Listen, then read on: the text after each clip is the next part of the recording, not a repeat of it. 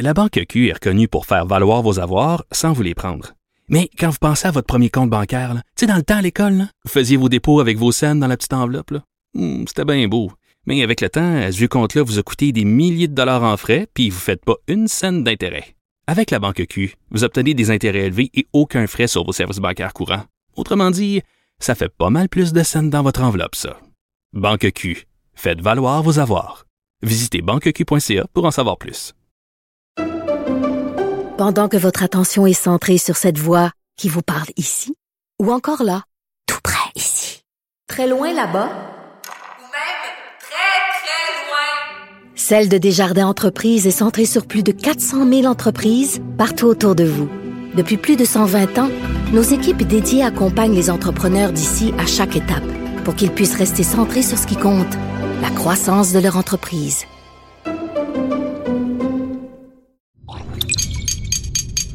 Cube Radio.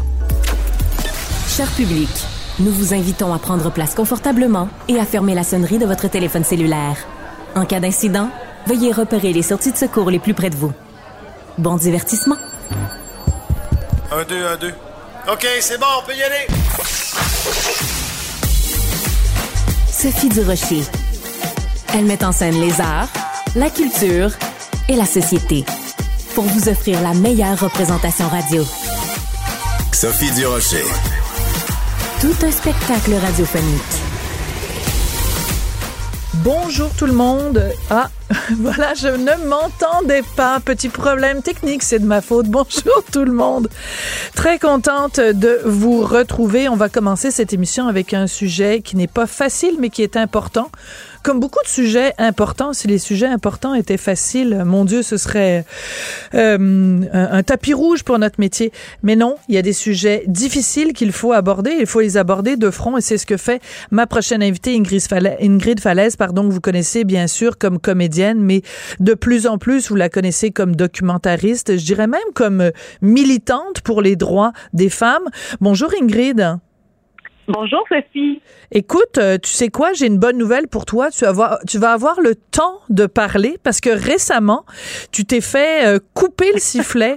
couper la parole lors de la soirée des Gémeaux. Est-ce qu'on peut prendre un, petit un petit deux trois minutes pour revenir là-dessus? Tu devais présenter avec Léa Clermont-Dion la section documentaire aux Gémeaux et puis est arrivée l'affaire Guillaume le Métis-Vierge.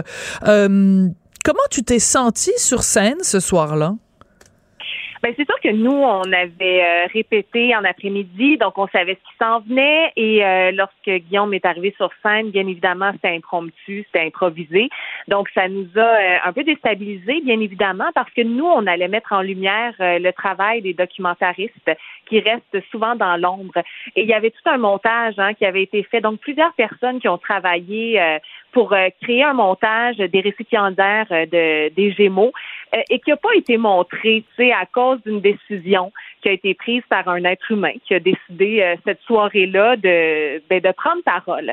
Et moi, ce que je pense, c'est que lorsqu'on prend parole, ben ça a un impact sur les autres. Hein? Donc, j'ai trouvé ça, euh, comment dire, un petit peu euh, égocentrique parce que lorsqu'on lorsqu'on euh, on fait un gros gala comme ça, on répète tout l'après-midi, le, le, timing est important, ce qu'on a à dire c'est important, le temps est compté. On n'a souvent pas le temps justement de prendre parole. Donc euh, c'est sûr que quand on décide de ben, de faire une éruption dans un show comme ça, ça a des conséquences puis ça laisse euh, des séquelles malheureusement. Donc je trouvais très important la prise de parole de Léa Clermont-Dion que j'ai repartagée. Euh, moi, j'ai parlé à Guillaume le lendemain, il, m'a appelé pour s'excuser. Tu sais, bien évidemment, il savait pas ce qui s'en allait interrompre. Il savait pas qu'on avait ce segment-là. Mais bon, c'est un choix qu'il a fait et malheureusement, ça a eu des répercussions. Je pense par contre qu'on en a assez parlé là, puis qu'on peut passer à un autre sujet. Je comprends. Ben écoute, je, je l'apprécie, mais moi j'avais envie de, de t'entendre euh, là-dessus euh, parce que bon ben j'étais aussi au Monde à l'envers vendredi et en oui, entrevue. J'ai vu prendre des notes aussi. J'aurais bien aimé voir tes notes. ben c'est parce qu'on savait qu'on allait devoir réagir à l'entrevue, puis je me disais ben c'est important quand on parle justement de prise de parole de pouvoir citer mot à mot ce que les gens ont dit. C'est pour ça que les gens m'ont vu prendre euh, des notes, mais euh, donc il s'est excusé euh, auprès des documentaristes, sans vous nommer, vendredi toi, tu considères donc après ces excuses de vendredi et le fait qu'il t'ait parlé qu'on on, on peut tourner la page maintenant, et c'est ce qu'on va faire à l'instant, Ingrid. La chaîne de télévision Investigation a annoncé le retour de ta série Femme, je te tue pour une deuxième saison. Ce sera donc, euh, ce seront huit épisodes de 30 minutes. Ça va être en janvier 2023. Les tournages sont déjà commencés, Ingrid? Oui, oui, oui, ils sont déjà commencés. Il nous reste deux épisodes à tourner. Je pars demain à Toronto, d'ailleurs, pour deux jours pour tourner euh, euh, le septième épisode. Donc, je suis là-dedans depuis euh, plusieurs mois. C'est la deuxième saison, fort importante. Elle a eu des, grosses répercussions, puis je suis contente de ça. On m'en parle à tous les coins de rue. C'était le show numéro un à investigation, donc une série originale d'investigation. Show numéro un contre tous les contre les, les true crimes de ce monde. J'étais très fière euh, que le Québec ait envie de s'ouvrir les, les œillères, en fait, de s'ouvrir les yeux, puis de de, de, de, partager avec nous ce sujet qui est d'une importance majeure. Donc, ce qui est triste aussi, c'est qu'on a une saison 2 Mais voilà. ça, démontre à quel point ouais, il y a encore énormément de chemin à faire et il y a tellement de féminicides à mettre en lumière et différents types de féminicides également. On l'a vu récemment hein, et on est rendu à 10 féminicides au Québec, des infanticides. On a eu euh, tout récemment samedi et dimanche. Moi, j'ai le cœur à l'envers par rapport à ça. Donc, on doit continuer à prendre parole, à dénoncer, à mettre en lumière les failles du judiciaire, les failles de notre société, mais aussi euh, pour qu'on les oublie jamais, ces femmes-là. Ça nous concerne toutes et tous. Hein. Ça pourrait être mon histoire, la tienne. Personne n'est, euh, aucune femme est complètement euh, comment dire, à l'abri? en sécurité. Oui. À l'abri, en sécurité, malheureusement. Parce qu'un féminicide, c'est un homme qui se donne le droit de tuer une femme parce qu'elle est femme. Alors, je pourrais sortir dans la rue et me faire assassiner parce que je suis femme. Euh, alors, euh, voilà, on continue la saison 2. C'est prenant, c'est difficile. On a un angle différent aussi. On ajoute euh, des survivantes de féminicide, euh, des enfants devenus grands qui sont survivants, euh, qui sont survivantes en fait, et des enfants devenus grands aussi qui ont vu leurs parents, leur mère, leur grand-mère se faire assassiner brutalement devant leurs yeux. Alors, vous comprenez que c'est une série qui est totalement bouleversante tu es une super bonne intervieweuse. Ingrid, c'est pas la première fois que je vois des documentaires où on te voit justement euh, aller chercher euh, les gens. Comment tu fais pour euh, ouvrir ton cœur de cette façon-là, recueillir des témoignages, puis rentrer chez toi après sans que ça vienne complètement rebrasser ton histoire personnelle, puis aussi t'empêcher de dormir la nuit? Ah ben ça m'empêche de dormir. Je fais des cauchemars. Ça m'empêche pendant plusieurs journées, voire des semaines, voire des mois. Euh, bon, des mois, c'est un peu beaucoup là, c'est mais ça va toujours rester marqué euh, autant pour moi que pour l'équipe. On ne sort pas indemne des entrevues de femmes je te tue. Chacune de ces femmes là, chacune de ces familles là, chacun des parents, chacun des enfants survivants, euh, ça me ça me bouleverse profondément et on les amène avec nous. Euh, ça rebrasse pas mon histoire à moi parce que ça fait longtemps, ça va faire au-dessus de 20 ans maintenant. J'en ai parlé, j'ai brisé le silence, j'ai sorti toutes les boules d'émotions. C'est comme si elle m'appartenait plus et elle appartient au public. Maintenant, moi, j'aime l'humain profondément. Je me branche dans leurs yeux, je me branche dans leur cœur, je me branche dans leur horreur. Puis, je trouve que la mission va tellement plus loin que notre petit à nous et euh, c'est pour plus grand que qu'on fait ce, cette série-là et ce métier-là aussi. Alors, euh, c'est là-dessus que je me branche, en fait, pour continuer. Et, euh, et comme je le disais, j'aime profondément l'humain. Alors, euh, je les aime, ces gens-là, puis on continue à s'écrire après, puis ils restent imprégnés. Donc, c'est impossible d'être insensible, au contraire. Puis je me rappelle à certains moments, là, toute l'équipe au complet, le lendemain, on déjeunait ensemble, puis on se racontait nos, nos cauchemars qu'on a fait parce que c'est des, tu sais, quand on regarde ça, la télévision, là, souvent c'est de la, ok, c'est de la fiction. Ces histoires-là, on les amènerait à l'écran, à l'écran, pardon, puis on, on y croirait pas. Hmm. C'est des 80 coups de couteau, c'est des lambeaux de chair qui restent, c'est des, imagine 80 coups de couteau sur une petite fille de 5 pieds 1, là. Il reste pas grand-chose, tu sais. C'est des horreurs. Ben, ça se passe, pour vrai, chez nous. Donc, c'est ça qui nous, qui nous donne euh, le, le, moteur pour continuer, c'est que ce sont des humains, des vrais gens, des humaines, et c'est pas de la fiction. Puis il faut utiliser la, la télévision pour faire œuvre utile en fait, puis ouvrir les yeux. Ingrid, euh, je pense qu'on va être nombreux à faire des cauchemars ce soir après euh, ton entrevue. Euh, je te souhaite de bons rêves quand même ce soir. Puis je te remercie surtout de faire, comme on dit, l'expression consacrée, œuvre utile avec ta série Femmes, je te tue. Puis merci aussi à toutes les femmes et tous les, les enfants devenus grands qui ont accepté de témoigner. Parce que ça, ça prend du courage en tabarouette aussi, ah hein, de témoigner dans un... grand courage. Oui, parce que ben c'est c'est risqué puis d'aller retravailler tout ça c'est pas évident. Donc, merci à toi, merci à tous ceux qui témoignent. Puis donc, en janvier 2023, on va pouvoir voir euh, Femme, je te tue 2 sur les ondes d'investigation. J'ai l'air découragée, c'est juste parce qu'on aimerait tellement qu'il n'y ait pas eu une deuxième saison puis que mm. ce, dossier-là soit réglé, mais bon, un jour peut-être. Merci beaucoup, Ingrid Falaise. Merci, Sophie. À bientôt. Qu'elle soit en avant ou en arrière-scène, Sophie Durocher reste toujours Sophie Durocher. Culture, tendance et société. Steve Fortin. Bon, en pleine campagne électorale, c'est sûr qu'un petit peu partout, euh, il y a d'anciens politiciens qui sont chroniqueurs politiques. Bon, ils le sont en temps normal, mais là, ça se démultiplie évidemment en pleine période de campagne électorale. Est-ce que c'est trop? Est-ce que c'est trop politique? On va parler de tout ça avec Steve Fortin, qui est chroniqueur blogueur, Journal de Montréal, Journal de Québec. Bonjour, Steve.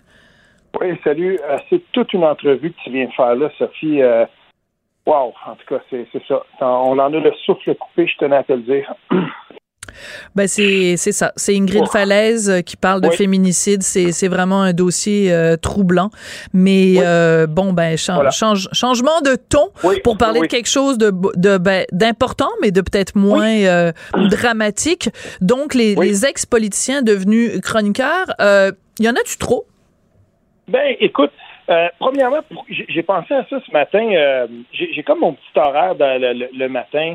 Euh, je sais qui va parler à quelle heure, puis euh, donc je vais balancer euh, de, notre antenne à Cube. Ensuite, je vais passer Radio Canada, je vais aller au 98.5, puis je me fais un petit horaire, surtout en campagne électorale. Et ce matin, j'ai entendu une ex-politicienne Nathalie Normando, elle est avec Ferrandez. Je les aime bien tous les deux. C'est un beau duo. Tout ça, je les écoute pas mal tous les matins. Et là, j'ai sursauté quand Nathalie Normando, en parlant du désistement de, ben, du désistement, du congédiement, là, on va, on va se le dire, la, la, candidate en cours de, Québec solidaire, dans Camille Lorrain, s'est fait démissionner, d'après moi. Là. Puis, donc, voilà, elle est plus là. Puis Nathalie Normando suggérait peut-être aux, aux solidaires de juste pas aller voter. Puis j'ai sursauté, j'ai, je me suis dit, ben voyons, euh, je regardais dans mes euh, dans mes réseaux sociaux, puis j'ai, vu plusieurs réactions qui étaient un peu comme la mienne, mais comment peut-on être aussi irresponsable que euh, de suggérer de ne pas aller voter alors que une des variables les plus importantes de cette élection-ci sera précisément le, le, le, taux de participation. Et je me suis dit, est-ce que Nathalie Normando a ici erré avec peut-être un petit peu trop de hargne politicienne euh, devant peut-être la, perspective que ce soit Paul Saint-Pierre Plamondon, l'adversaire péquiste de toujours des, libéraux et du libéral du temps elle était là. Est-ce que c'est ça qui a parlé ou euh, est-ce qu'on a dépassé un peu les bombes puis je me suis euh, mis à faire une liste de mes chroniqueurs politiques préférés qui sont d'anciens politiciens et j'en suis arrivé à une genre de petite un petit recensement très ludique où je me dis ben voici ceux que je trouve les plus politiciens et d'autres à toutes les antennes là euh, que je trouve qui, qui, ont un peu dépassé ce, stade-là. Parce qu'il y en a beaucoup, mais je pense pas qu'il y en a trop. mais il y en a beaucoup. D'accord. Alors euh, bon, alors euh, allons-y. Parmi ceux qui, qui, trouvent grâce à tes yeux, il y a qui? Ben écoute, j'ai beaucoup aimé Elsie Lefebvre. J'aime Rémi Trudel. Elsie Lefebvre, elle a chroniqué longtemps chez nous. Euh, j'aimais comment elle se présentait. Euh, il y avait une grande ouverture, il y avait une grande ouverture à tous les, courants politiques. J'aime beaucoup, beaucoup Maxime Pedneau-Jobin. Je parle pour mon coin de pays. Là, c'était le, le c'était le, maire de Gatineau. Maxime Pedneau-Jobin, pour ceux qui ne le savent pas, c'est, le genre de, feu Bernard Landry. Euh, je veux dire, c'est, quelqu'un qu'on a souvent associé à la famille péquiste, mais on, on le, verrait, je ne sais pas du tout s'il l'est encore ou s'il l'a déjà été, mais une chose est certaine, quand on le lit, on a l'impression d'une certaine hauteur. Euh, et, hauteur avec un H. Euh, j'aime beaucoup aussi Makakoto euh, quand il écrit chez nous. Makakoto, c'est quelqu'un que j'aime lire et qui, qui, a une certaine pas, il y, a, une façon d'amener les choses qui sont euh, qui, sont toujours un petit peu plus larges. C'est comme si on débordait, c'est comme si on prenait euh, une perspective large et euh, pas du tout partisane avec avec Macacoto. J'aime bien. Et en terminant, ben Régis Labombe, je pense qu'il s'est révélé à tout le monde. Je ne, sais, je ne pas ce type de plume et puis vraiment, j'aime beaucoup. Oui. Alors, tu as dit à propos d'une des personnes dont tu parlais, une attitude pas trop partisane. En même temps, il y a débat là-dessus. C'est-à-dire qu'à partir du moment où on engage d'ex-politiciens pour devenir chroniqueurs, euh, commentateurs, ben, c'est aussi à cause de leurs antécédents politiques. On veut pas, moi je veux pas nécessairement sentir que euh, Nathalie Normando met de côté sa, sa, sa lorgnette libérale. Mm-hmm. euh, je te donne un exemple. Nous ici à Cube, il y a euh, Marie oui. Monpetit qui était libérale, oui. qui est maintenant euh, indépendante. Ben mm-hmm. moi je trouve que c'est intéressant que justement ça ça partisanerie entre guillemets, c'est-à-dire que ses antécédents, son ADN d'ex-libéral se sentent. Euh, par contre, il y a des fois où c'est malaisant. Je te donne un exemple. Oui. Moi, je l'ai pas vu, mais euh, des, des, gens m'ont alerté à ça. Amir Kadir, qui est, euh, je, ouais, euh, qui oui. était appelé hier à commenter justement le cas de la de la de la QSiste qui oui. euh, donc a volé des tracts et qui minimisait beaucoup l'affaire. Ben à un moment donné, ta ta lorgnette, tes lunettes politiques, peut-être t'aveuglent à une réalité. J'invite les gens à aller sur mes réseaux sociaux, ils pourront trouver l'échange euh, où à un moment donné, euh, l'animateur euh, l'animateur de, de, euh, de RDI euh, il, il, semble complètement dubitatif devant la hargne de Amir Kadir qui veut tout simplement pas laisser parler Christine Saint-Pierre, l'ancienne libérale. Oui. C'est un panel tout politique. Et, et, sincèrement, là, je me suis dit, ben voilà. Dans, dans les exemples de, de, politiciens que je trouve qui font des qui, qui, qui ont peut-être un petit peu plus de difficultés avec ça, Amir Kadir, c'est pas la première fois qu'il fait ça. Puis pour tout dire, euh, sinon que de se poser en, en espèce de bras politique de, de, de, de, Québec solidaire dans cette campagne électorale-là, euh, je, moi, il, ben franchement, il me tape sur les nerfs, puis je trouve pas beaucoup de bon euh, à sortir de lui. Et ça me fait penser à un moment donné, quand j'avais joint euh, le, le, Journal de Montréal à titre de Spin Doctor, euh, ça n'avait pas été long que le Spin Doctor de Québec solidaire avait fini par taper ses nerfs à tout le monde, s'en prenait à tout le monde. Euh, oui, mais tu peux pas, tu peux pas généraliser là. Faut pas non plus. Non, non, non mais c'est pas parce qu'ils sont, que... c'est pas parce qu'ils sont. D'ailleurs, moi, je n'aime pas. Puis c'est Antoine Robitaille qui avait souligné ça. Je, je me refuse à, à appeler quelqu'un qui est euh, candidat pour Québec solidaire de l'appeler un solidaire. C'est ouais. un euh, QSiste parce que, je veux dire. On, on, leur donne d'emblée une, une, valeur positive. Lui est solidaire, ça veut dire quoi que les autres sont pas solidaires? Je veux dire, c'est un peu bizarre ouais. quand même, là. Mais ça, ça c'est euh, oui. Puis j'ai toujours été d'accord dans mes textes. Euh, j'ai toujours écrit QSiste moi-même. Puis euh, je me refuse à, à, à, utiliser ça parce que ça, ça, sert bien Québec solidaire. Mais dans, ce que je voulais dire ici avec oui. Amir Kadir, c'est que euh, il faut aussi à un moment donné on, on, comprend, on comprend que chaque euh, politicien euh, n'a probablement pas euh, renié ses, ses, convictions passées. Même, on espère qu'ils sont là à cause de leurs convictions passées. Là n'est pas le problème, c'est qu'à un moment donné, ça dépasse les bornes. Et l'échange avec Christine Saint-Pierre, c'est franchement malaisant. Là, on se disait, ben attendez un peu, là, euh, il faut quand même être capable de faire preuve de civilité. Et là, c'était de l'incivilité. Puis euh, rendu là, je veux dire, ça sert plus personne. Et, euh, en ce sens, je dois rappeler aussi un cas, peut-être que celui-là, tu le connais un peu moins, mais longtemps ici, euh, à, la radio de, de Cogeco, euh, dans l'Outaouais, donc au 104.5, au 104.7, il y avait un, un, ancien député libéral, Rob Cholette, qui a tenu cette antenne, mais à bout de bras, il était de toutes les tribunes, il était présent partout. Et euh, c'était l'ex-conjoint, peut-être qu'il l'est encore, je ne sais pas, je ne suis pas trop trop mondain, mais de la ministre Stéphanie Vallée, et des fois, ça devenait mais vraiment, vraiment malaisant. Et euh, il y a plusieurs politiciens locaux ici euh, qui s'étaient coltaillés avec lui parce qu'ils il, disaient là, souvent, ben écoutez, là, c'est, là, vous faites preuve de, de, de partisanerie, vous avez mm-hmm. aucune, euh, aucune objectivité. Et ça, ça causait problème. Et il y, y a plusieurs personnes qui ont écrit là-dessus euh, dans le coin ici. Dans un cas comme celui-là, là, vraiment, on avait complètement dépassé les bornes à plusieurs reprises. Et c'était surtout, je trouvais qu'il y avait un conflit d'intérêt si, euh, par exemple, il, il, avait en entrevue euh, un ancien un ancien collègue libéral de, de la région euh, à quelques reprises, là, je veux dire, des gens se, se, se plaignaient carrément à la station pour dire attention. Oui, je me rappelle, tu dis euh, que je m'en, je m'en, j'étais peut-être pas au courant, mais je me rappelle. Et en plus, à un moment donné, elle était ministre de la Justice et ben, c'était, c'était, c'était délicat. En même temps, est-ce qu'on peut demander à quelqu'un si son conjoint est en politique ou à un poste politique de s'éclipser? On l'avait vu en France, rappelle-toi, quand euh, justement, euh, voyons, Anne Sinclair, qui était vraiment l'animatrice vedette en France, avait décidé de se retirer parce qu'elle faisait des entrevues politiques quand son conjoint maintenant elle est plus avec là mais Dominique Strauss-Kahn avait décidé de se lancer euh, dans la campagne pour devenir Oui, oui, euh, oui. président de la République. Ben elle avait mis complètement sa veille- en veilleuse sa carrière euh, politique. Donc après euh, est-ce que tout le monde doit le faire? Puis aussi le gars il était animateur. C'est pas la même chose que quelqu'un qui est commentateur. Normalement quand t'es animateur t'es censé être plus euh, neutre.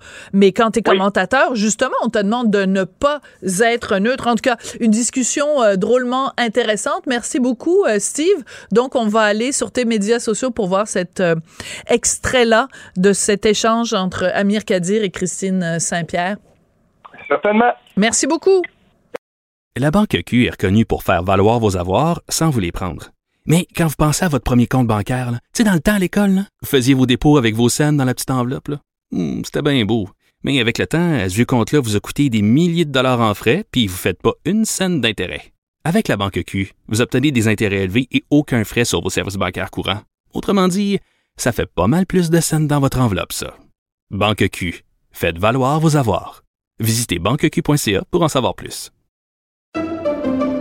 Pendant que votre attention est centrée sur cette voix qui vous parle ici, ou encore là, tout près ici, très loin là-bas, Ou même très, très loin. Celle de Desjardins Entreprises est centrée sur plus de 400 000 entreprises partout autour de vous.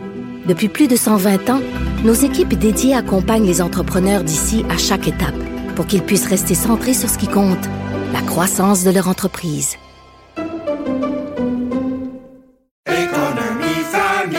Ici Ricardo. Et Émilie, marchand d'IGA. On a envie de vous inspirer à bien manger. À moins de 5 la portion. Suffit de repérer les produits valeurs sûres et de les cuisiner avec une de nos recettes. Les valeurs sûres, c'est bien pensé, hein? Bien sûr! Détails sur IGA.net. Sophie Durocher. Elle pose les projecteurs sur les acteurs de la nouvelle.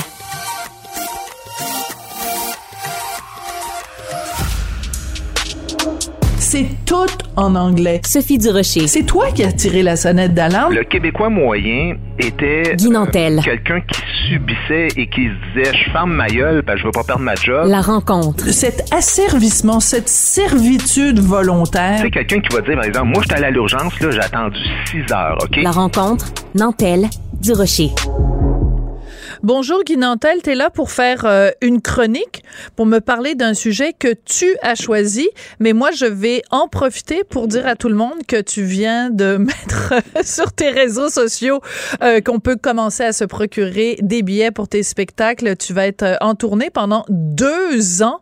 C'est épuisant, Guy Nantel, deux ans de tournée?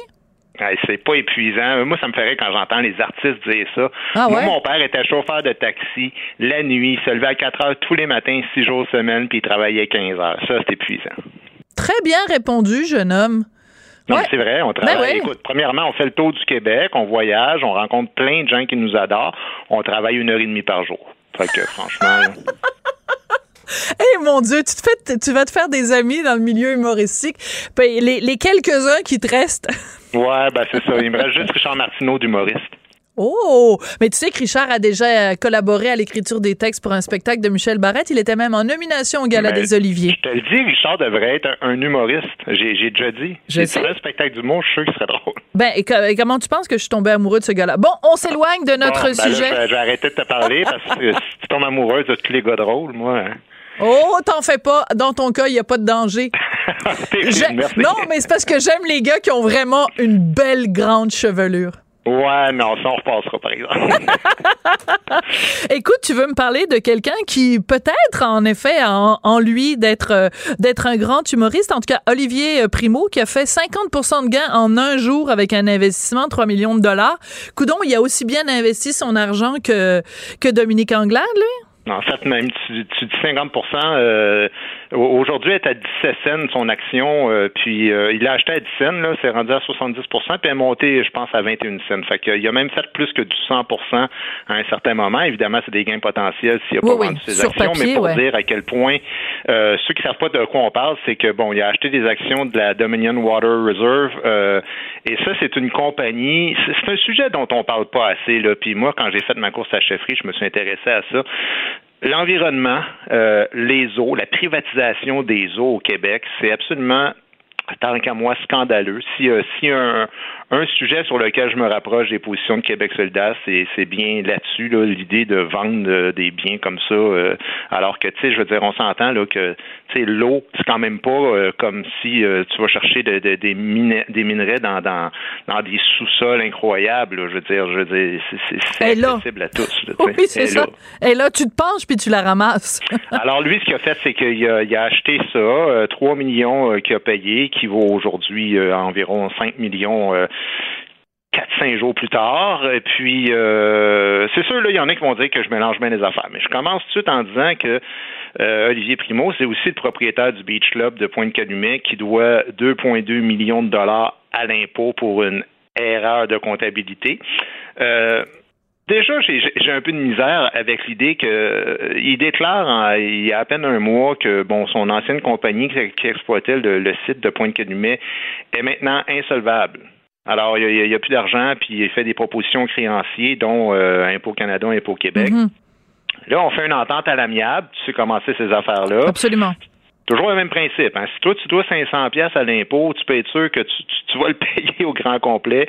Mais quand il y a des histoires comme ceux-là, puis moi, je l'ai vécu, même dans le showbiz, j'ai vu des compagnies de production qui exploitent, euh, par exemple, un festival euh, sous le nom d'une compagnie, puis euh, bon, ils vont siphonner ben, des fonds gouvernementaux. Après ça, ils déclarent faillite. Ils vont en chercher d'autres avec la même compagnie, avec le chiffre 2 à côté, puis le chiffre 3 l'année suivante. Puis, fait que ça me fait toujours un peu grincer des dents quand je vois des entreprises, des entreprises entrepreneurs qui n'ont pas d'argent pour payer euh, l'argent qu'ils doivent euh, à la communauté. Il dit qu'il va le payer éventuellement, là, mais encore là, tu sais, la manière que c'est phrasé, c'est selon les ententes à venir, je le payerai éventuellement, mais soudainement qui est capable d'allonger, boum, 3 millions euh, du jour au lendemain pour acheter les eaux qui soit dit en passant, appartiennent au départ aux citoyens. Fait que c'est comme le gouvernement qui accorde des permis à une entreprise hmm. et que là, le gars, tu sais, je me dis, euh, il devrait quand même y avoir un mécanisme euh, que ces entreprises-là qui possèdent des permis d'exploitation des eaux, euh, des eaux de source puissent qu'on puisse s'assurer à tout le moins que les gens qui, achètent euh, ces permis-là ne doivent pas d'argent au gouvernement. Ça pourrait se faire, ça me semble. Ouais, euh, je trouve ça intéressant que tu parles de ce dossier-là parce que ça, ça touche toutes sortes de choses. Ça touche la fiscalité, ça touche bon, mais je dirais que ça touche également quelque chose d'autre. C'est euh, le rapport qu'on a à l'argent. je reviens un tout petit peu en arrière quand on a appris les différents chefs de parti qui sont prêtés au jeu de dire quels étaient leurs avoirs à quel point on est tous tombé euh, sur le derrière quand on a su que Dominique Anglade avait euh, un, un, valet, en fait, avait une valeur sur le marché de, de 14 millions. Puis je sais pas si tu as vu, je t'amène un petit peu sur autre chose, mais pas tant que ça. En fin de semaine, dans la presse, il y avait un article sur le CELI de Dominique Anglade. Le journaliste s'est amusé à voir à quel rendement elle a eu sur son CELI pour avoir un CELI de 220 000 alors qu'il est plafonné à 6 000 par année. Et en mhm. fait, euh, c'était simplement pour dire, même si elle avait mis le, maximum chaque année, il reste qu'elle a eu un très, très bon rendement. Donc, elle a un très bon conseiller. Donc, tout ça pour dire que euh, on a un petit peu une, drôle de réaction quand il y a des gens qui font des bons investissements, quand il y a des gens qui épargnent, quand il y a des gens qui mettent de l'argent de côté. Tu trouves pas qu'on a un rapport un peu trouble avec ça? Ben, en fait, euh, moi, si on fait lien avec la chronique d'aujourd'hui, j'ai aucun rapport trouble avec le fait qu'Olivier Primo est multimillionnaire tant mieux pour lui. Puis je le dis euh, en toute franchise, là, moi, que des gens soient riches, ça ne me dérange pas. J'ai plus de misère avec des gens qui euh, ont des dettes envers euh, l'argent des contribuables, mais qui en même temps continuent d'investir dans d'autres trucs qui, eux, leur rapportent. Autrement dit, c'est comme si, évidemment, je comprends qu'il y a une distinction entre la personne morale puis la personne physique, mais c'est comme si la personne physique disait j'ai plus d'argent dans ma dans ma compagnie, dans ma personne morale pour payer mes dettes, mais par contre, j'en ai dans mes poches pour pouvoir acheter des permis qui eux autres mêmes sont octroyés par le même gouvernement à qui je dois de l'argent. Euh, c'est pas banal, là. C'est-à-dire que, tu sais, on s'entend qu'en ce moment, là, que son action passe de 10 cents à 17 cents. C'est des pinottes, euh, Sophie, parce que, tu sais, comprends-moi bien, là, lui, euh, cette compagnie-là, elle n'a pas exploité des eaux encore. L'ONU dit qu'il y a une pénurie en ce moment même. Oui. 700 millions de personnes dans 43 pays du monde qui sont en pénurie d'eau. Ben on pense qu'en 2025, 1,8 milliard de personnes vont vivre dans des endroits où il y a des pénuries d'eau. Que tu on s'entend qu'il va pouvoir vendre ça, il va pouvoir faire de l'argent avec ça, puis ce qui lui permet d'acheter ça à bas prix présentement, c'est exactement ce jeu-là dont je parlais. Oui, oui, non, mais tu as tout à fait raison. D'ailleurs, c'est la fameuse fondation One Drop. C'est, pour ça, c'est pour amener de l'eau, euh, de l'eau potable euh, là où où, où il y en a pas. Non, je comprends tout à fait ta distinction.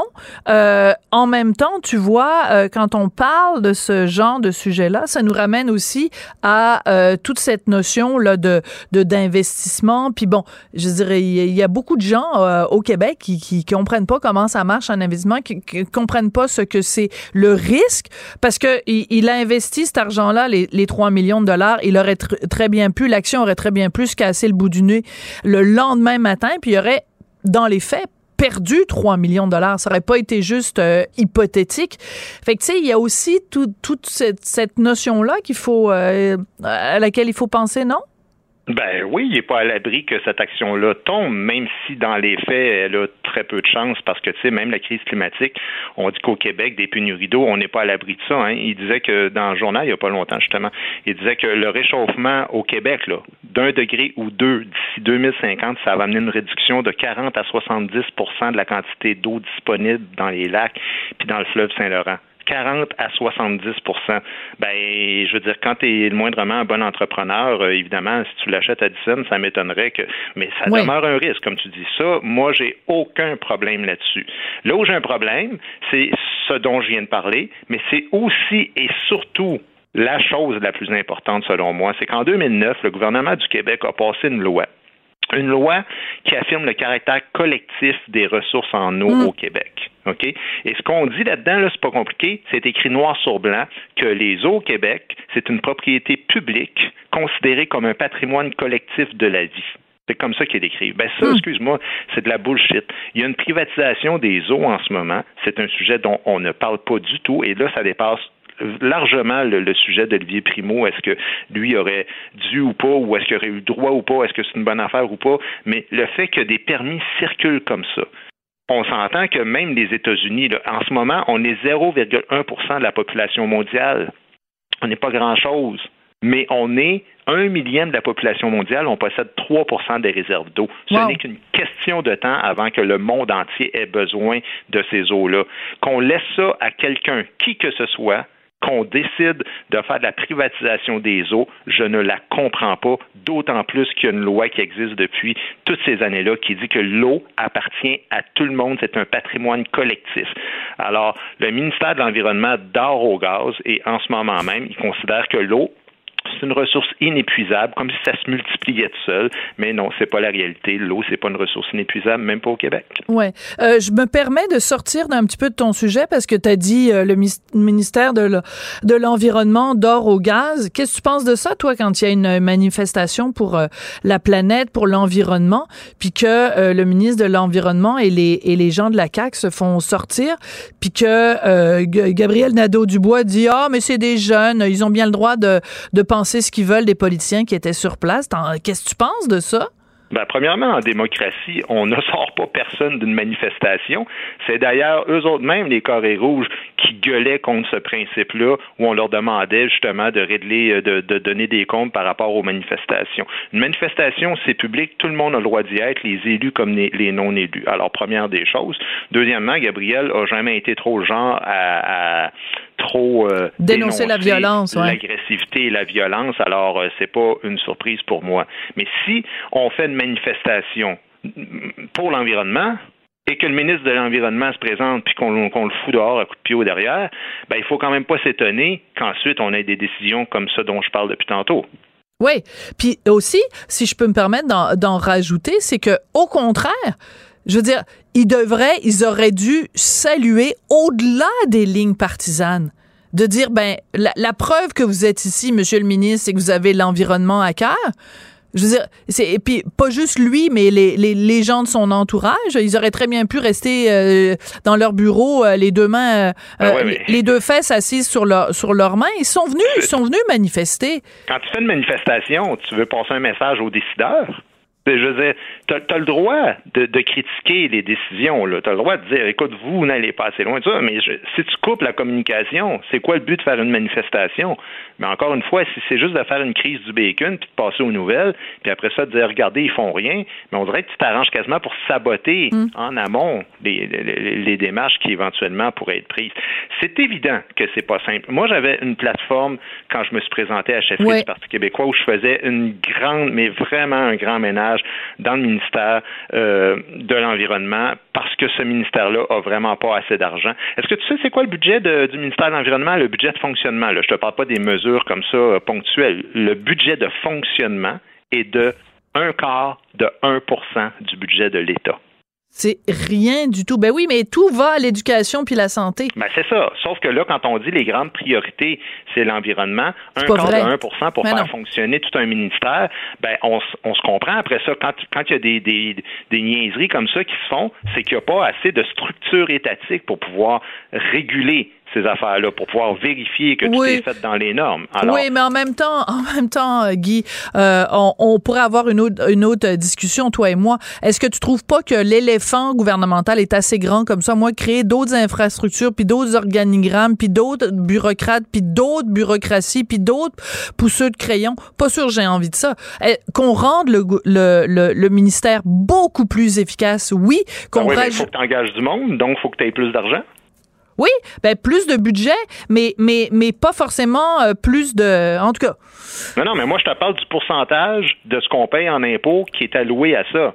Si on paye 40 si on prend 40% du budget pour, pour la santé, puis un autre 25 pour l'éducation, écoute, l'autre, c'est un quart de 1 c'est le Ouais. 1 4 centième. Oui, à un mais- moment donné, tu dis, écoute, c'est absurde, là, je veux dire. oui, mais moi ce que je te dis, ce que je te dis, Guy, c'est que oui, l'éducation et la santé occupent euh, une grande partie de notre budget.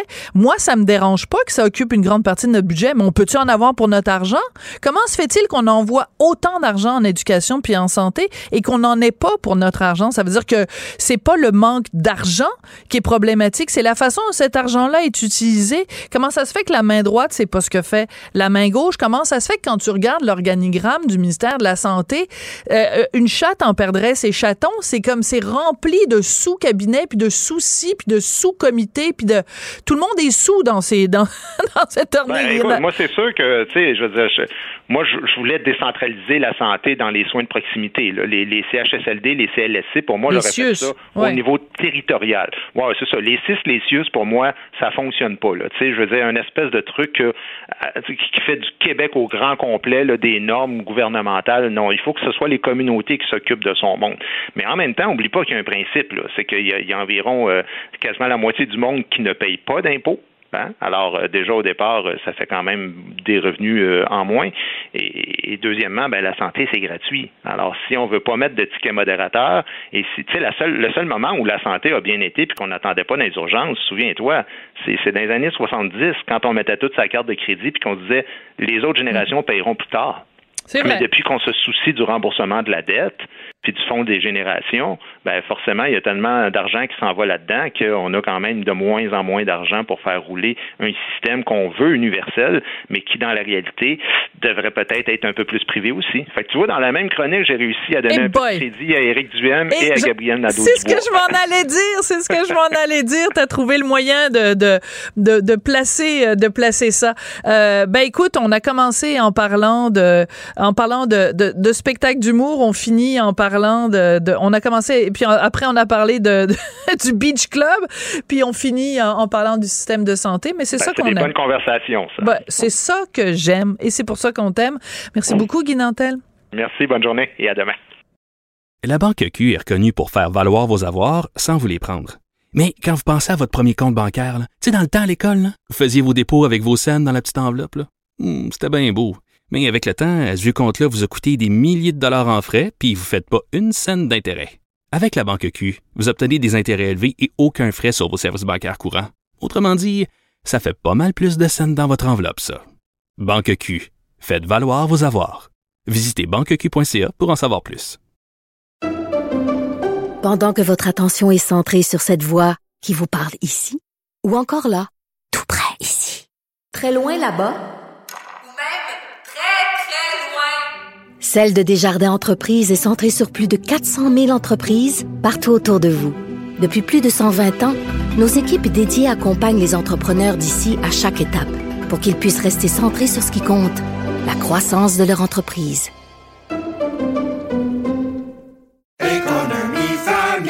Ici Ricardo. Et Émilie, marchand d'IGA. On a envie de vous inspirer à bien manger. À moins de 5 la portion. Suffit de repérer les produits valeurs sûres et de les cuisiner avec une de nos recettes. Les valeurs sûres, c'est bien pensé, hein? Bien sûr! Détails sur IGA.net.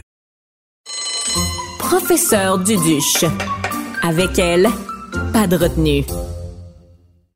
C'est une bombe qui a éclaté, une bombe positive, vous inquiétez pas, qui a éclaté dans le milieu médiatico-culturel hier euh, au Québec. Euh, on a appris qu'il y aurait quatre nouveaux épisodes d'un gars, une fille. Vous allez me dire, ben voyons, Sophie, c'était il y a 25 ans. Ben oui, mais 25 ans plus tard, il va y avoir quatre épisodes. Ça va être présenté en 2023. Bien sûr, une idée de Guy Lepage, qui nous fait la gentillesse d'être au bout de la ligne. Bonjour, Guy, comment vas-tu? Allô, Sophie, ça va bien? Ça va très bien. Et toi? Ben, moi, ça va très bien. Écoute, euh, il y a 25 ans, ça s'appelait Un gars, une fille. Tu le refais en 2022, 2023. Est-ce qu'il faut que tu changes le titre puis que ce soit une personne avec un pénis, une personne avec un utérus? Ou, euh, ou ça pourrait s'appeler un petit monsieur, une petite madame.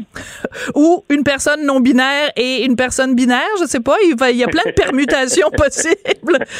Ben, écoute, je, peux, je te dévoile tout de suite une chose, c'est que notre fille est non binaire, alors euh, ça va nous remettre en perspective euh, un gars, une fille version euh, 2022.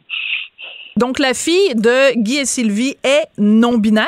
Ça doit donner l'occasion, justement, de plein de discussions entre ces deux-là, parce que, euh, ben, aujourd'hui, euh, on peut pas échapper à ces discussions sur le genre, sur l'identité. C'est au cœur de la société québécoise en 2022.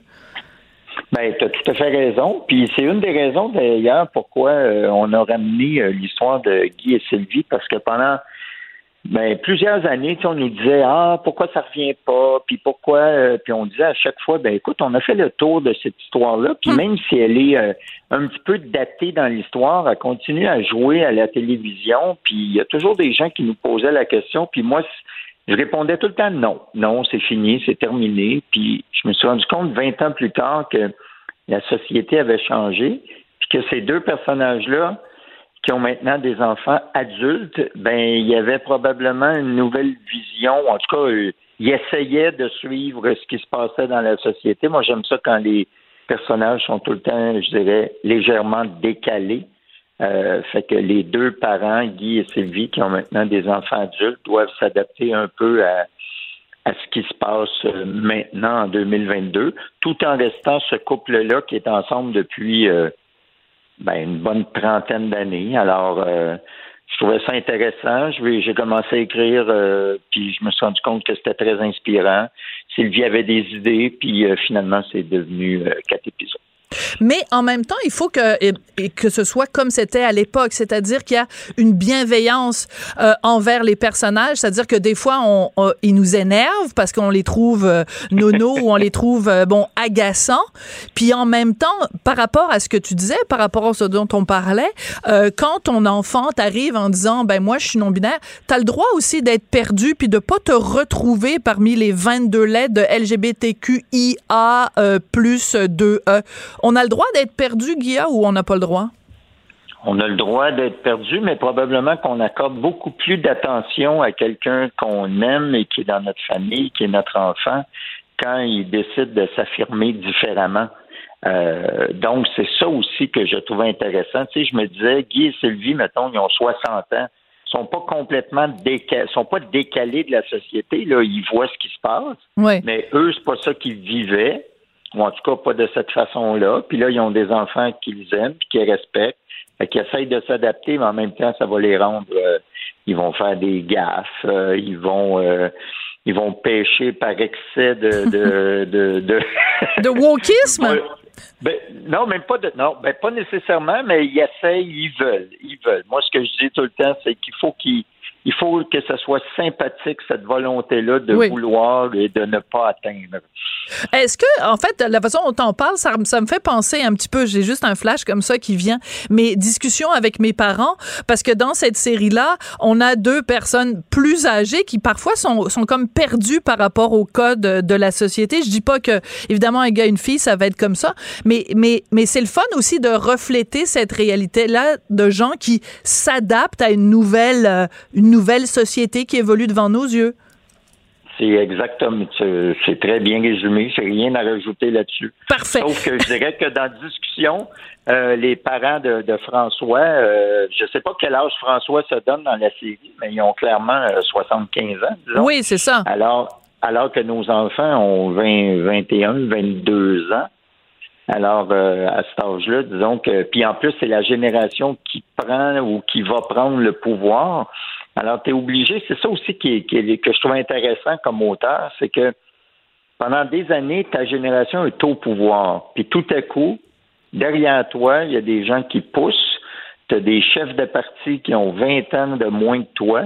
Puis tu dis, c'est cette génération-là maintenant qui est au pouvoir. Et comment moi je me situe par rapport à ça? Comment est-ce que je suis le train ou est-ce que j'ai débarqué euh, à une station puis que je reprendrai plus jamais ce train-là? C'est ça que je trouve intéressant. Oui, puis euh, tu te souviens aussi, euh, c'est toute la question, je pense, Guy, de, de, la pertinence. Comment on fait pour rester pertinent alors qu'on est entouré de gens qui veulent avoir notre place finalement d'une certaine façon? Je te poserai pas la question que Marie-Louise Arsenault avait posée à Denise Bombardier où elle avait demandé comment on fait pour être pertinent à votre âge, mais mais est-ce que est-ce qu'on se la pose cette question-là quand on s'appelle Guy Lepage puis que tu as la tête d'une émission qui, qui fait des millions de codes d'écoute, est-ce que des fois on se dit, ben, tu sais, la chanson de Charlebois, il y en aura d'autres plus jeunes, plus fous pour faire danser les bougalous? Mais il y en aura d'autres euh, plus jeunes, plus fous, euh, je te rassure. Il y en a déjà. Euh, disons qu'animé, tout le monde en parle avec une équipe de recherchistes qui, en, passant, sont tous plus, tous et toutes plus jeunes que moi. Ben, ça permet d'être, de suivre le train et d'être dans, je dirais, dans le premier wagon. Euh, c'est grâce probablement à cette émission-là que j'ai réussi à suivre la POC. Parce que je suis au courant d'à peu près tout ce qui se passe. Puis c'est pas parce que je suis intelligent, c'est parce que j'ai une équipe euh, qui, qui m'aide à suivre tout ça. Mais effectivement, la question se pose. Si je n'animais pas, euh, euh par exemple, tout le monde en parle, il y aurait peut-être plusieurs sujets où je serais complètement largué. J'ai une question très rapide à te poser. Est-ce que tu as regardé Le Monde à l'envers, euh, où je suis, c'est pour ça que je le dis, pour déclarer ma mon conflit d'intérêt, avec Guillaume, avec Guillaume le Vierge, qui répondait aux insultes qu'il t'a lancées. Est-ce que tu l'as écouté? Est-ce que tu es satisfait des explications de Guillaume le Vierge? Ben oui, mais il me les avait déjà donné ces explications-là après le gala. Euh. oui, mais en public, c'est pas la même chose. Est-ce que tu penses que c'est bien passé? Est-ce que tu t'es inquiété pour la, la, disons, le bien-être de Guillaume après cette entrevue-là? Ben pas. Oui, je vais te répondre bien honnêtement. Oui. Euh, oui, je m'inquiète pour lui. Je suis pas fâché après lui. J'ai pas d'animosité après lui. J'ai l'impression qu'il y a euh, oui, je, m'inquiète, euh, Sophie. On va se quitter là-dessus. Guillaume, merci beaucoup de nous avoir parlé. À très bientôt. Bienvenue. Bye. C'est comme ça que ça se termine. Merci à Marianne Bessette à la recherche, Charlie Marchand à la mise en onde. À très bientôt. Cube Radio.